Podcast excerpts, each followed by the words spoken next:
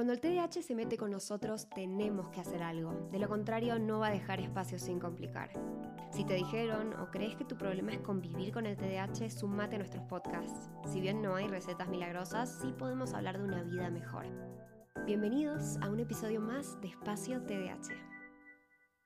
Hola, Ma, ¿cómo estás? Yo muy bien, Lu. ¿Vos?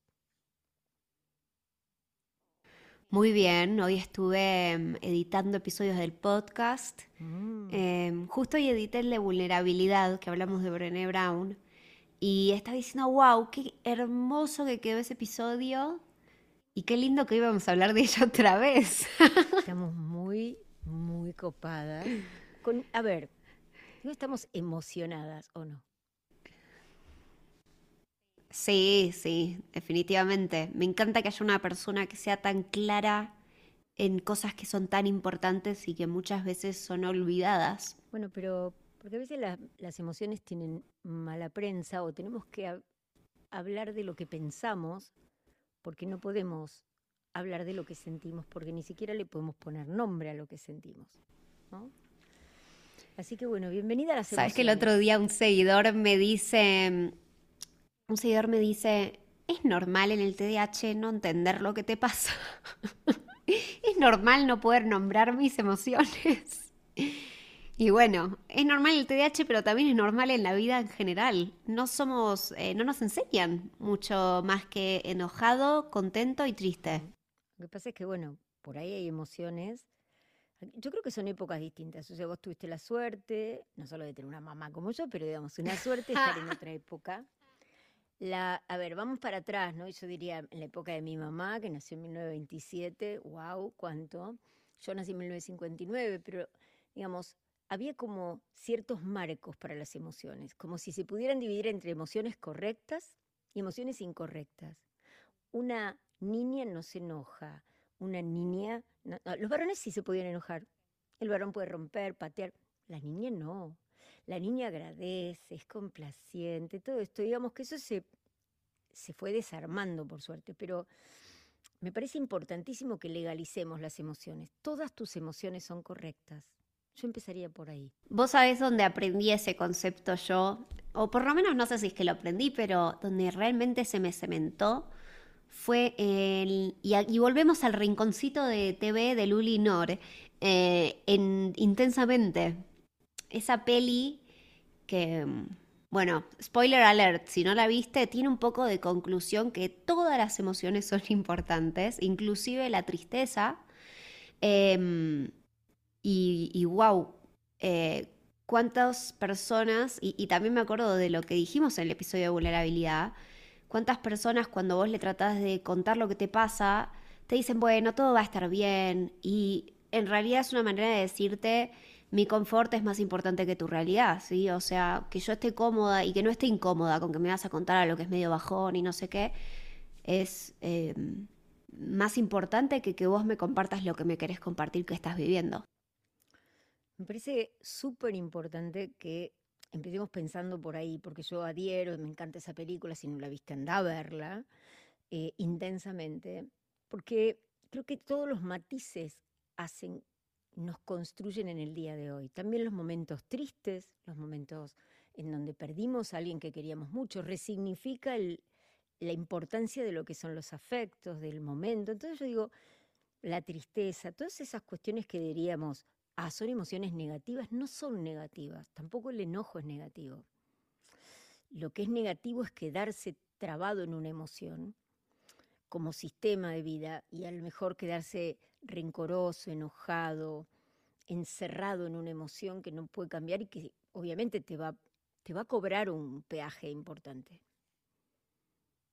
En tu experiencia como médica psiquiatra, trabajando hace más de 25 años con personas con TDAH, ¿qué hace la gente con TDAH con sus emociones generalmente? Porque es un temazo. Yo creo que la gente con TDAH cuando no tiene diagnóstico no hace nada porque todo lo hacen sus emociones con ellos. Es decir, sos de las emociones, porque las emociones que debieran ser cambios transitorios que se sienten en el cuerpo, que te están diciendo algo. La emoción tiene una finalidad. ¿Vos sabés cuál es la finalidad de la emoción? Tienen finalidad. Todo tiene una finalidad. en nuestro software humano. La emoción te tiene que decir, hay algo en alguna conducta que podés cambiar, ¿no? Entonces yo digo, por eso tenemos culpa, porque tenemos vergüenza, por eso tenemos em, alegría, o hay cosas que yo puedo hacer a través de la emoción con mi conducta, pero la emoción es transitoria. Cuando el sistema que regula esa transitoriedad emocional o que regula la intensidad de mi emoción no está funcionando como el termostato que yo puedo tener en mi calefacción, o me quemo o me muero de frío. Entonces, eso es importante saberlo, el calibre de esa emoción es lo que no funciona. No es un tema cualitativo, no hay emociones diferentes, hay emociones que no tienen la misma magnitud o bien no se expresan como debieran, entonces sonrío cuando estoy angustiada para evitar el enojo de otro, ¿no? O sea, cuidamos más las emociones de los demás que las propias. Entonces, yo diría que estamos atrapados en la ruedita del hámster de emociones que nos manejan a nosotros. Eso es lo que yo diría si vos me preguntás. Creo que es un temazo porque las emociones no están ubicadas habitualmente dentro de los síntomas característicos de la, de, la definición del TDAH. No. Y yo agregaría que muchos de nosotros, em, dado que es un tema tan importante dentro de nuestro diagnóstico, eh, tratamos de meterlas abajo de la alfombra, ¿no? Eh, y digo, bueno, eh, esto no pasó, yo lo voy a meter por acá, chuki chuki, no, no, lo, voy a, no lo voy a trabajar y, voy a hacer como que no existe.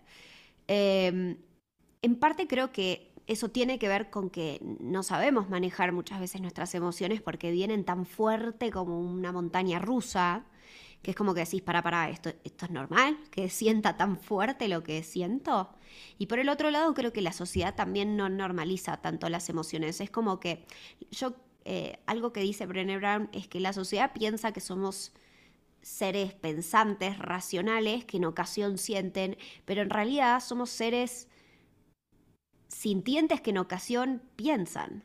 Es decir, nosotros mucho de lo que hacemos lo hacemos con la emoción. Y bueno, ni hablar en el TDAH, cuando mezclas en el cóctel la impulsividad y las emociones al nivel extraordinario que las sentimos. Em, diría, adhiero entonces, nada, yo creo que primero, primero creo que la gente tiene que darse el permiso de vivir sus emociones, que creo que muchos no nos lo damos porque nos da terror lo que puede pasar. Con, con buena, o sea, está bien, está bien, puede pasar, pero hay que aprender a vivir nuestras emociones para después entender cómo también bajarlas, porque si las metes abajo de la alfombra y las metes en una cajita, y nunca vas a saber manejarlas. A mí me parece buenísimo esto que planteas y también ver qué nos pasa, porque a ver, yo voy a, plantearlo en primera persona, eh, con tanto como si fuera dogma con el que vivíamos en la época en que yo era niña y obviamente el traslado de la educación que recibió mi mamá, sobre todo, colegio de monjas, un montón de cosas, de, era como formatearte. Era como darte un decálogo de la niña perfecta. Esto sí, esto no, como si pudiéramos ir paseando y diciendo, esta la descarto, esta emoción no es para mí, esto no, no se puede enojar en una persona, ¿no? Una mujer no se puede enojar, em, o ignorar lo que me está pasando en pos de lo que le pasa al otro, ¿no? Entonces yo digo, una de las cosas que a mí me, me acompañó y todavía me acompaña, porque me es muy difícil sacarla del todo, es la ansiedad. Y la ansiedad es igual a control. Y eso me ayudó falsamente, porque no las regulé, las metí en una caja, varias cajas, una como las matruscas, ¿viste? Una emoción dentro de la otra, todas encerradas, em, seguro, doble seguro. Claro, entonces, pero eso no significaba que yo sabía lo que era el bienestar, la, sensación. No, lógico. Sabía lo que era el alivio. Si hago las cosas correctas, que están en esa lista, voy a estar bien y yo creo que ese amor condicionado, que yo lo llamo así, que a veces los padres cuando no nos damos cuenta, dirigimos a nuestros hijos sonriéndoles cuando van hacia donde creemos que tienen que ir y poniéndonos serios cuando no lo hacen. Entonces van eligiendo lo que nosotros les elegimos. Entonces me parece que es importante esa sensación de libertad, de acompañarte con la emoción, de poder estar ahí para que la emoción que te está tomando ahora, que es normal, la puedas metabolizar, la puedas transitar, la puedas tramitar, como vos quieras ponerle. Em, y yo no la ahogue, no la comprima, no la condicione.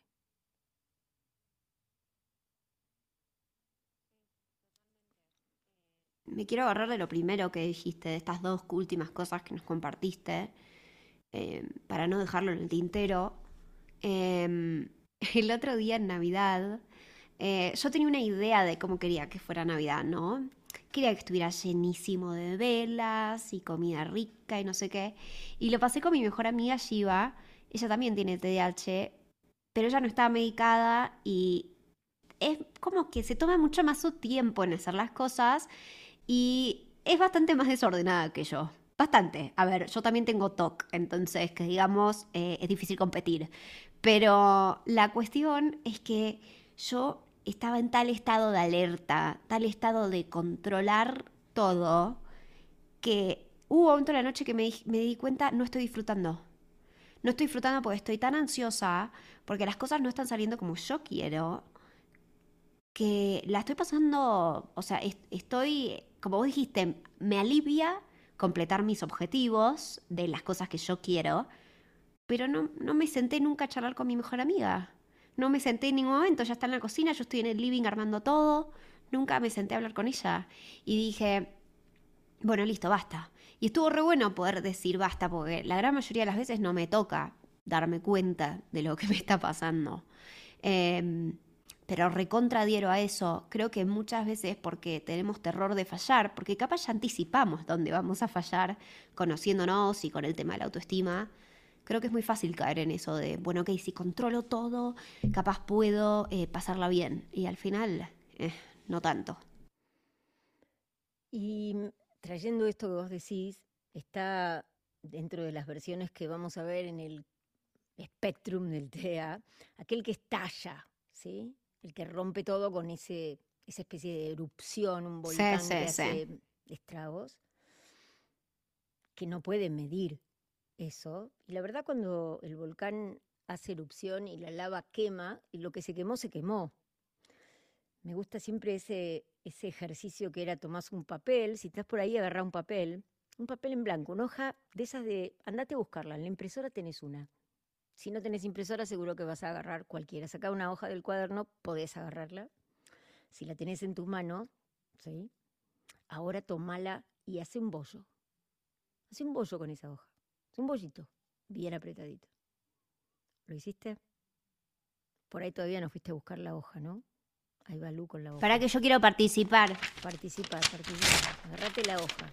Así hacemos un poco de efecto. Dale, ya tengo la hoja. Bollito, bollito. Con todas las ganas.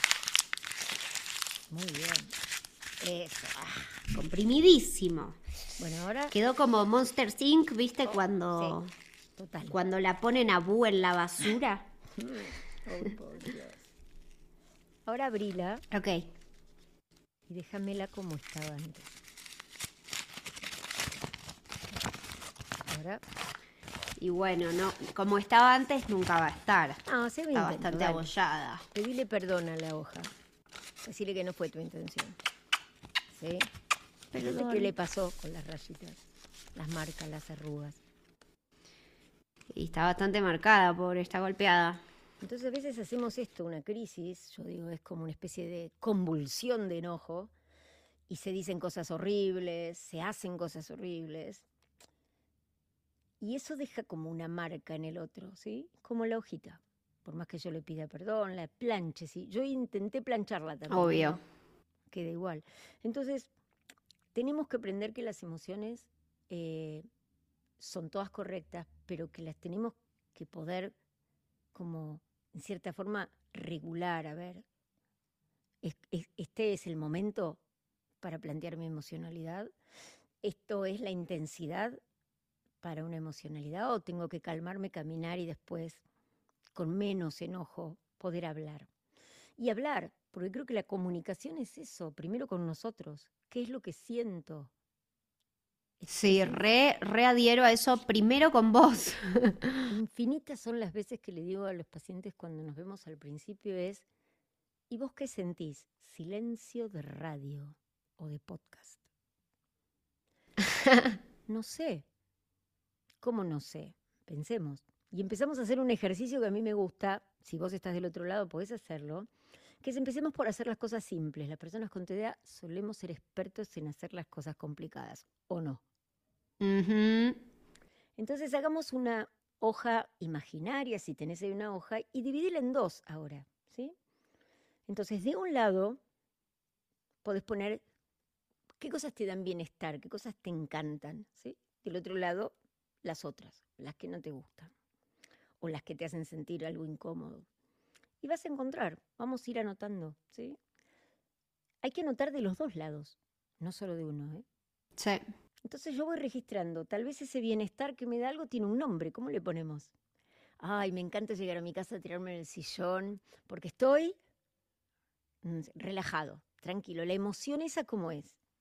Y es de bienestar. Bueno, qué bueno, pero tenemos que ponerle un nombre, ¿no?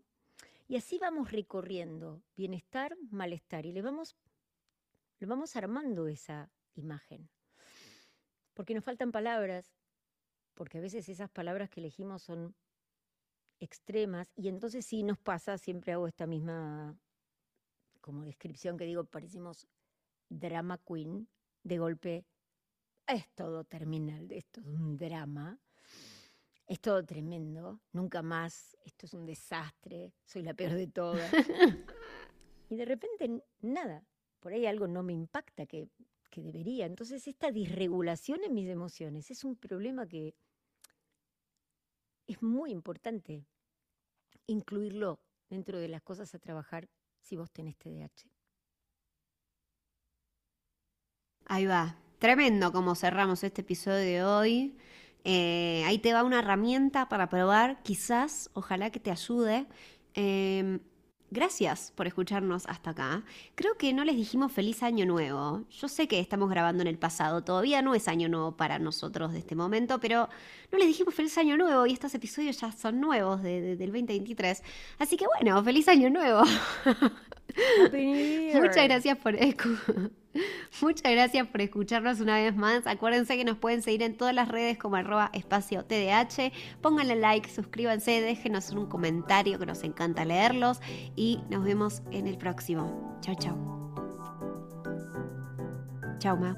Chao, Lu.